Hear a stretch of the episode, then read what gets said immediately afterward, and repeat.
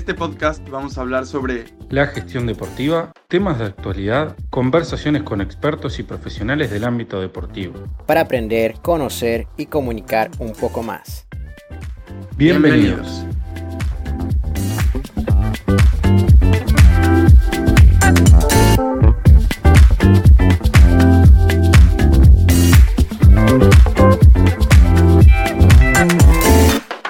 Hola, bienvenidos otra vez a un nuevo podcast. Hoy hablaremos sobre la importancia de la gestión deportiva en la representación de deportistas. Identificaremos algunas metodologías de trabajo y por consiguiente resaltaremos la experiencia laboral de nuestro invitado. Por un lado, sabemos que la industria del deporte ha presentado en el transcurso de estos últimos años un crecimiento económico exponencial, ya sea por todos aquellos factores secundarios como los derechos de televisión, publicidad, patrocinio, traspasos, etc., y ante ello, las agencias de representación cumplen con una gran responsabilidad a la hora de trabajar con todos los aspectos que engloban al deportista o al club. Es por ese motivo que hoy presentamos a Cayo Bittencourt, experimentado en el ámbito de la representación deportiva, experiencia laboral en distintos países como Brasil, Portugal, Turquía y España. Licenciado en Administración de Empresas con un máster en Dirección y Gestión Deportiva, hoy nos presenta desde su experiencia laboral y personal todo lo que implica ser un representante deportivo, como también la importancia de la gestión deportiva. Bienvenido, Cayo. Hola, gracias. ¿Cómo estás, Cristian, Emilio y Gastón? ¿Están bien? Todo bien, vale. todo bien. Todo bien. Perfecto. Un gusto tenerte aquí. Yo también me siento muy feliz, muy contento por estar con vosotros. Uh, hoy vamos a hablar un poco sobre cómo es importante y necesaria la, la representación de deportistas y adentrar un poco en el tema de comparación de la gestión del deporte, tanto del fútbol como de los otros deportes, entre Europa y Sudamérica y demostrar lo que puede hacer la Sudamérica para no llegar como Europa, pero llegar un poco más próximo, porque hoy la diferencia es demasiada de un, de un continente para otro. Sin duda, justamente es que vamos a, a comentar luego de toda esta brecha que existe, cómo se ha ido expandiendo a lo largo de estos años con la profesionalización del deporte, pero contanos un poco cómo está la situación deportiva de pandemia ahí en Brasil. Eh, ahora en Brasil lo que pasa es que el único deporte que ha volvido hasta ahora es el fútbol. El país sigue enfrentando una pandemia, es un caso muy fuerte con más de 800 muertes por día, pero eh, lo que pasa es que el gobierno, para ellos parece que no pasa nada. Con eso seguimos eh, con una lucha para seguir con el deporte porque el único deporte que tiene finanzas posibles para conseguir con su competición es el fútbol. El deporte como voleibol, como baloncesto, balonmano, no hay ninguna posibilidad de hacer algo con seguridad para la práctica deportiva de, competitiva. Ahora, yo creo que en dos semanas va a empezar el baloncesto.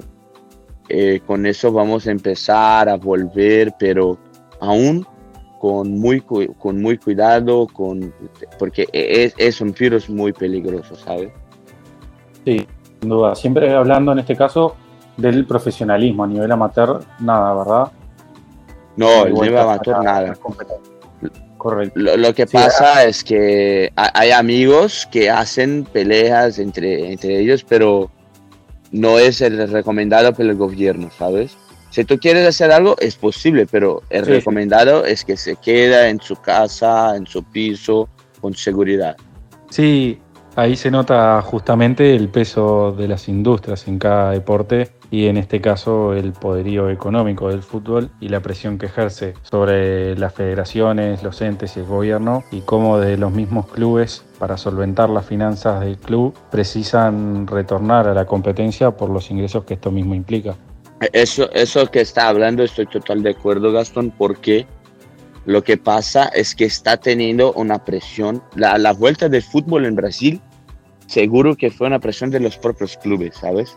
Flamengo, que es un club de, de enorme, con más de 30 millones de torcedores, de aficionados, ha volvido antes de, de, de la liberación del gobierno el gobierno aún estaba diciendo no, no vamos a volver con las prácticas deportivas el Flamengo ha volvido dos semanas antes. Y por curiosidad o coincidencia que se, de, que se diga, Flamengo ha jugado ahora un partido contra Palmeiras por el campeonato brasileño y no tenía como 12 jugadores que estaban infectados con el virus. Y ellos, como estaban con ese, con ese problema, querían adiar el partido, pero el Palmeiras había dicho, mira, cuando era para quedar con seguridad, vosotros no, no escucharon y volvieron a entrenar. Y ahora están pasando por eso, ¿sabes? Hay muchos equipos que, que, están pasando por eso. El São Paulo, cuando fue a jugar contra Goiás, en la primera partida del campeonato brasileño, Goiás tenía como nueve jugadores con el virus y con eso el, partido fue, fue posponido, fue adiado. Es verdad, toda esta cuestión de la pandemia ha impedido hacer muchas cuestiones, eh, más que todo que eran normales en nuestro diario vivir. Pero a ver, tocando un poquito más la cuestión, esta la de representación, tú que has trabajado en ese aspecto, quiero entender si sigues trabajando en este proceso de, de, representación o pretendes también elaborarte más en la dirección y gestión deportiva. Yo cuando fui a Barcelona para hacer el máster, yo tenía una idea de, de, ha tenido una excelente experiencia con la representación, pero de cambiar un poco, ¿sabes? Seguir con la gestión pero eh, salir un poco del ámbito de representación. ¿Por qué eso? Porque yo creo que con la gestión de un club o de un centro deportivo, yo puedo hacer más cambios en la sociedad deportiva. Hoy lo que pasa, principalmente en Sudamérica y en Brasil, es la falta de personas profesionales para trabajar en el ámbito deportivo. Y con eso yo creo que con mi licenciatura en, en administración y el máster de Pompeu Fabra, eh, yo puedo eh, empezar a hacer un cambio y tornar los deportes, y no solo el fútbol, rentables en Brasil. Y no es posible que un país como Brasil, con la población que tiene, no pueda tener un lugar mejor en los Juegos Olímpicos que un décimo tercero, ¿sabe? Eh, para mí es una cosa totalmente utópica. Hay que empezar a hacer cambios hay que empezar a hacer inversiones, pero no inversiones para el gaño propio del gobierno o para el gaño propio de, de un club u otro, ¿sabes? Hay, hay, que empezar a hacer inversiones para, para las personas. El deporte, yo creo que para mí es una puerta de entrada para muchas personas que no tienen la oportunidad de estudiar, de, de se profesionalizar. Y con eso, en, principalmente en Brasil, que la diferencia es, es la desigualdad es astronómica, ¿sabes? Y con eso yo creo que es la responsabilidad de Brasil de empezar a hacer profesionalizar, empezar a dar oportunidad para todas las personas, no solo del sur, pero del norte, del nordeste, del sudeste, del sur, del centroeste, para todas las personas, empezar a ser una potencia mundial en, en los deportes. Bueno, Cayo, justamente este, en este caso estás hablando con propiedad, veo de, cómo has sentido tú a lo largo de la representación y los años en los que estuviste involucrado las diferentes situaciones que vivías de los jugadores. Contanos desde tu experiencia qué es lo, que veías, cómo, sentías y si también ahí hay desigualdades, cosas a mejorar y, y cómo sería en tu caso. Perfecto, Gastón. Yo creo que para mí, como persona, el principal cuando va a trabajar con representación es ser una persona ética. ¿Y por qué eso? Mi principal responsabilidad era trabajar con los niños, ¿sabes? De 16, de 17 años, algunos de 15. Y con eso tú tienes una responsabilidad muy grande, no solo con la persona atleta, pero con la persona, persona, ¿sabes? Que está criando, que está creciendo, que está viendo una persona y Brasil, como tú sabes, es un país enorme. Uh, muchas personas uh, vienen como de norte, nordeste para jugar en, en, equipos de São Paulo. Y yo trabajaba con jugadores que se quedaban como, su padre, su madre se quedaban como a 20, 15 horas de coche hasta São Paulo. Y con eso tenía una confianza enorme conmigo porque yo era, eh, claro que el club tiene el personal, tiene todo, pero yo tenía una relación más personal con los padres, ¿sabes? El padre podía llamar en el WhatsApp o me llamar por teléfono la hora que quería por algún problema personal. Yo recibía llamadas a la medianoche, a las 11 de la noche, a las 6 de la mañana, 5 de la mañana, sobre problemas que tenían los chicos. Una vez un chico eh, me llamó a las medianoche porque estaba teniendo problemas con otros chicos del mismo equipo que estaban ah, practicando como el bullying con, e, con él.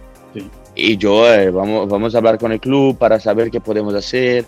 Eh, ha tenido también problemas con un chico que firmó con Nike, pero jugaba en, en, un club, no en un club grande, pero un club de potencial. Y lo que pasó es que en el, su segundo día con las cosas de Nike que ganó, por ter firmado el, el contrato, los otros chicos llevaron todo, el tenis, eh, las botas, eh, camisetas, eso es muy, muy grave, ¿sabes? Eh, hablamos con el club, con todo, para mirar qué podemos hacer para ayudar al chico, porque es una cosa totalmente que, que sale del ámbito deportivo. Por eso que yo digo que más que representación, principalmente cuando está con niños, hay que saber cuidar de la persona, hay que saber hablar con los padres, con los niños, hay que ayudar. Y no es solo el fútbol. Los niños, yo digo niños, pero son, son chicos de 16, 17 años, pero son niños también, porque aún no, no piensan lo mejor que tiene que hacer, porque no piensan que hay que comer de una forma correcta, pero hay que empezar a comer de una forma correcta. No es solo con los 22, 21 que tú empiezas a hacer dieta, a pensar en su cuerpo, no hay que empezar con el fútbol de hoy, que es totalmente dinámico, hay que empezar a tratar de tuyo cuerpo, de tu cuerpo con 15, con 16, con 14 años que sea. No estoy hablando sobre, sobre, la, sobre el, ir al gimnasio, ese tipo de cosas, pero sobre la, alimentación, ¿sabes? Y con eso tenía mucho de esa parte conmigo. Pero eso era, yo puedo decir, de, a mí, de, de mí, no puede ser de los otros, ¿sabes? yo miraba muchos y muchos que hay en el ámbito de representación que yo digo como sell, sell a dream, ¿sabes? Que está viviendo un sueño, que está vendiendo un sueño para, para garotos y que, pero no están siendo muy correctos de la parte de, de ellos. Para mí, eso es el primer ámbito que tenía en la representación. Además de esto, yo también tuve un poco de experiencia internacional donde yo fui con jugadores ya un poco más viejos, pero de 20 a 23 años, para firmar con clubes de Turquía o de Portugal. Y mi principal eh, objetivo era ayudar con su adaptación. ¿Qué pasa? Es que muchas veces un jugador sale de Brasil hablando solo portugués y llega como un país como Turquía. Turquía para mí fue una gran experiencia porque yo quedé un mes en Turquía con un jugador y la lengua, las personas hablan tampoco inglés. Yo quedé no en Estambul, pero en una ciudad que no es tan chiquita, pero es chica. Eh, eh, las personas de la ciudad es muy religiosa y con eso no, no hablan solo arábico, árabe y turco. Hablaba mucho por Google Traductor por señales con, la, con las manos, ¿sabes? Y fue, fue un gran desafío para mí, para ayudar al jugador a se adaptar, a gustar de la ciudad, a saber. Y, no es solo con el jugador, porque el jugador tiene su mujer, tiene su hija, tiene muchas veces viene con un amigo o con la madre de, su mujer y necesitamos buscar el colegio para su hija, el mercado, que, que la comida que van a comer, porque si tú vas para un, para un sitio donde no tiene la comida que tú quieres, mira, el jugador no va a querer quedar. Con eso hay que pensar en todo, los restaurantes que va a querer ir para cenar, el shopping para hacer el paseo de sábado, de domingo. Hay muchas cosas que nosotros no pensamos. Solo pensamos que oh, el jugador está ganando mucho dinero, está feliz, está contento, pero no.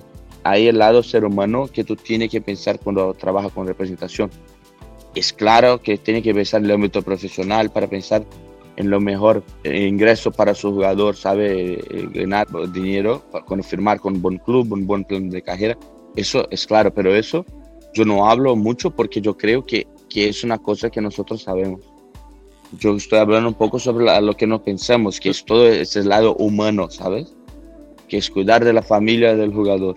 Claro, hay que tener un balance, ¿no? Entre lo profesional, pero además en lo personal, porque al final los deportistas pues también son personas, aunque muchas veces sí, totalmente. no se ven así. Y, y ya que hablamos de, de las diferencias, has tenido la oportunidad de conocer las diferencias culturales que hay deportivas entre un continente y otro. En el tema de gestión y dirección deportiva, que es muy fuerte esa diferencia cultural, ¿crees que Sudamérica tiene potencial para trabajar los aspectos de gestión, tanto para clubes como también los deportistas y directivos? ¿Influye un aspecto cultural o económico ahí? Eh, vale, yo creo que el potencial, hablando sobre potencial, es enorme no solo de Brasil, pero como Argentina, como Uruguay, Bolivia, Paraguay, bueno, todos los países de Sudamérica, el potencial es enorme. Pero lo que pasa, yo creo que como 99,9% de los clubes en Sudamérica son clubes que no, no son profesionales. Eso habla un poco de fútbol, después podemos hablar un poco más sobre la parte de los otros deportes, pero hablando primero un poco sobre fútbol, no son profesionales que con eso dejan de, de, buscar lo mejor para el club muchas veces. Cuando tú, tú trabajas, los presidentes como de San Paulo, por ejemplo, es, es un cargo que no, es, que no se gana dinero, ¿sabes? No, no es remunerado. Con eso, muchas veces para mí, yo pienso que, que, no que, que es mucho más política, quieren mucho más por ser el presidente del club que para buscar mejorar la gestión del club y no hay personas capacitadas en los cargos. No estoy diciendo que esos jugadores no son capacitados, yo creo que los, esos jugadores son capacitados desde que hacen cursos, desde que busquen estudiar para se tornar gestor. Tú no vas a ser un buen gestor porque, porque eres un buen jugador. Tú no vas a ser un buen entrenador porque eres un buen jugador. Una cosa es distinta de la otra. Es claro que ayuda más porque es del medio, conoce más personas, puede ser mejor para el club. La parte de network estoy totalmente de acuerdo, pero la parte profesional no. Gestión de empresa puede ser de fútbol, puede ser empresa de, de teléfono, cualquier que sea la parte de deporte o no, hay que tener una buena estudio en gestión. Hay que saber lidiar con personas, hay que saber lidiar con finanzas, hay que saber lidiar con la parte de marketing, hay que tener un poco de idea de todo sin eso no es posible tener una empresa, ¿sabes? Nos contabas una, una historia, o bueno, una anécdota, y es que los directivos van con las tarjetas del club a gastar entre ellos, ¿no? O sea, para sus cosas personales. Sí, eso se pasó ahora. esa parte de profesionalización. E, e, esa, esa parte se pasó ahora, como un, un, directivo estaba utilizando la tarjeta del club para pagar su cuenta de Netflix. ¿Sabes? Es, es una cosa que es loca es una cosa que es totalmente fuera para mí de la, de la, de la normalidad. No, no, no, es, nada profesional eso.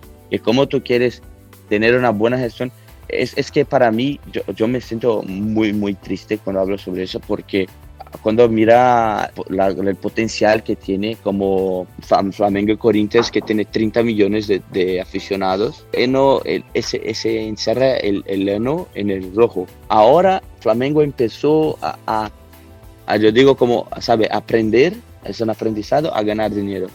Porque no es posible que si tú tienes 30 millones de aficionados, no va a tener, no va a encerrar el año en el verde es una cosa totalmente viable para mí. Tú puedes mirar otros equipos de Europa que con pocos aficionados consiguen tener una buena gestión. ¿Sabes? Yo puedo decir un poco sobre mi TFM, que era un plan de mejora para el Londrina Sport Club. El Londrina Sport Club es uno de los pocos del club de Brasil que además de tener un presidente, tiene como un equipo que fue contratada para ayudar en la gestión.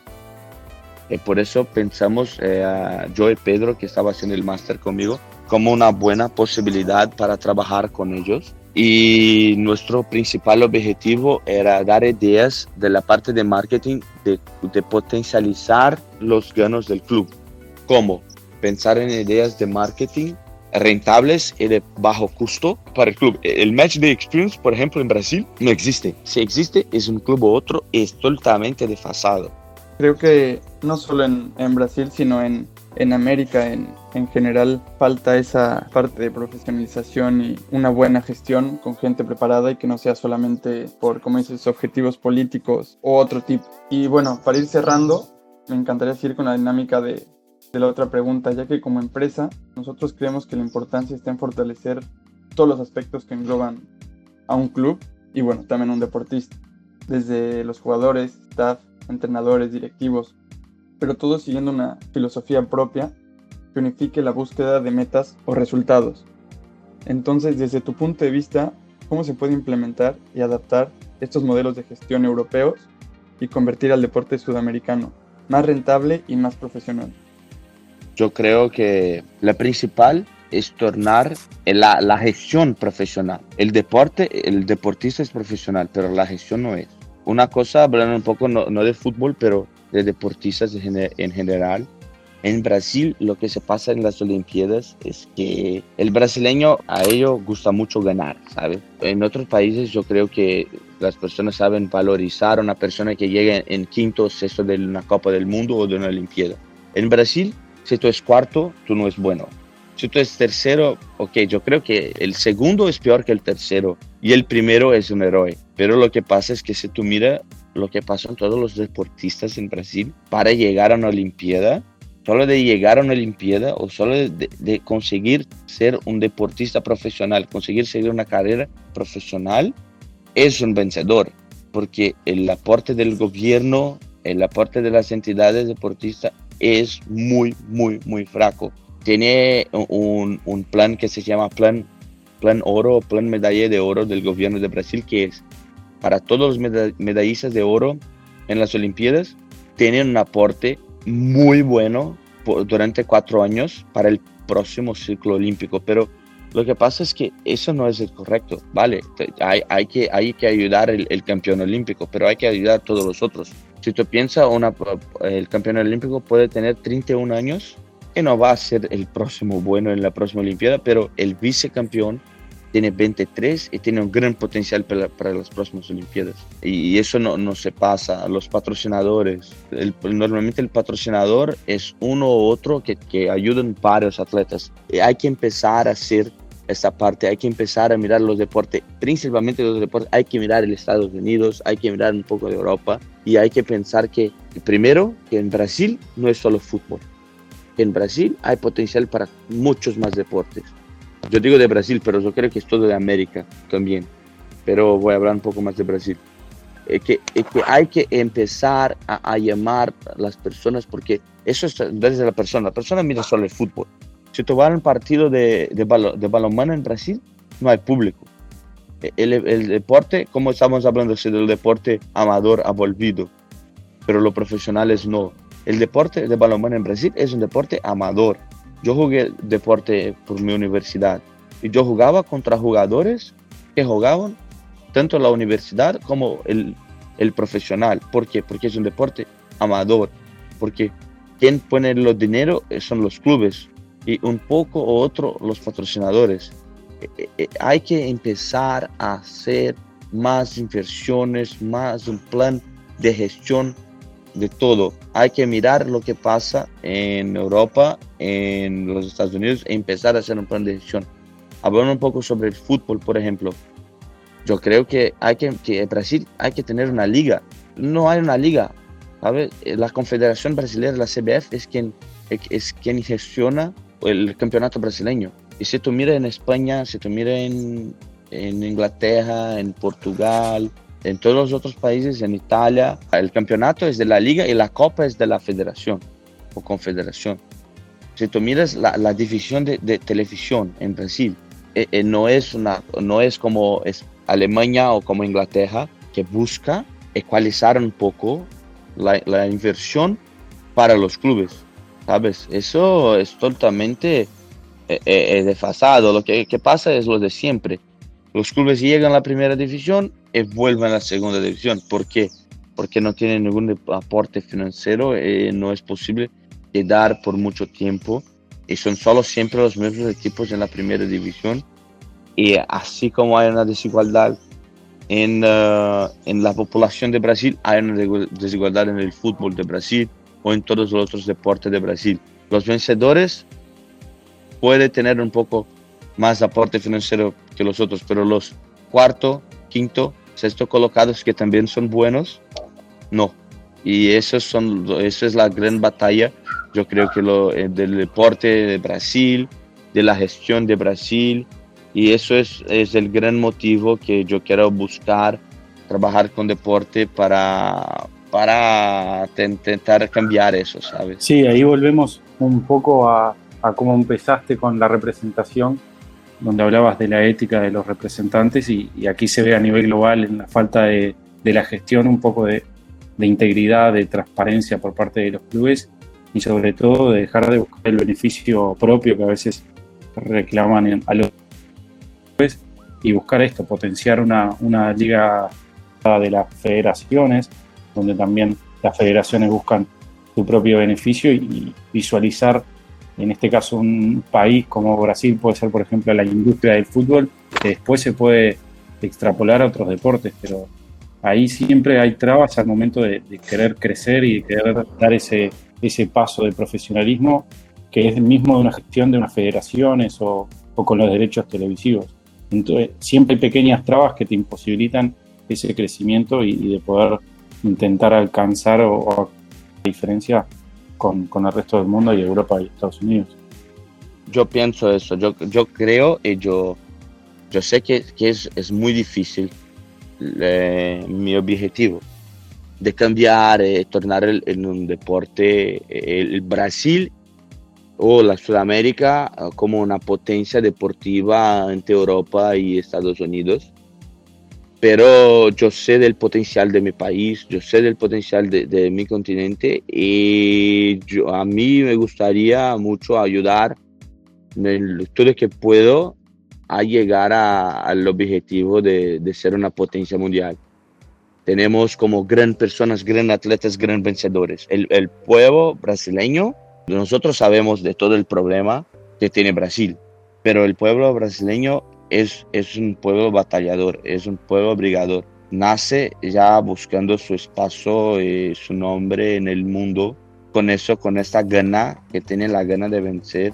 Eh, por eso que yo creo que es posible que buscar y cambiar el deporte mundial, eh, porque así en el momento que, que Brasil llegar con una potencia, el deporte mundial va, va a cambiar mucho más. Sabes, nosotros somos buenos en una cosa, es fútbol. Y nosotros somos los mejores.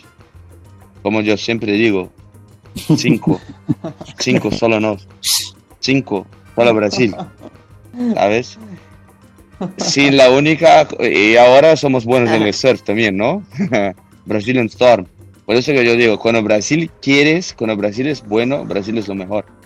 Puede ser que no, yo creo que en el fútbol americano no, pero eso va a ser más difícil, pero si nosotros queremos, nosotros vamos a buscar y nos vamos a ser el mejor. No, justamente estamos en total acuerdo contigo, Cayo. Creo que Brasil tiene...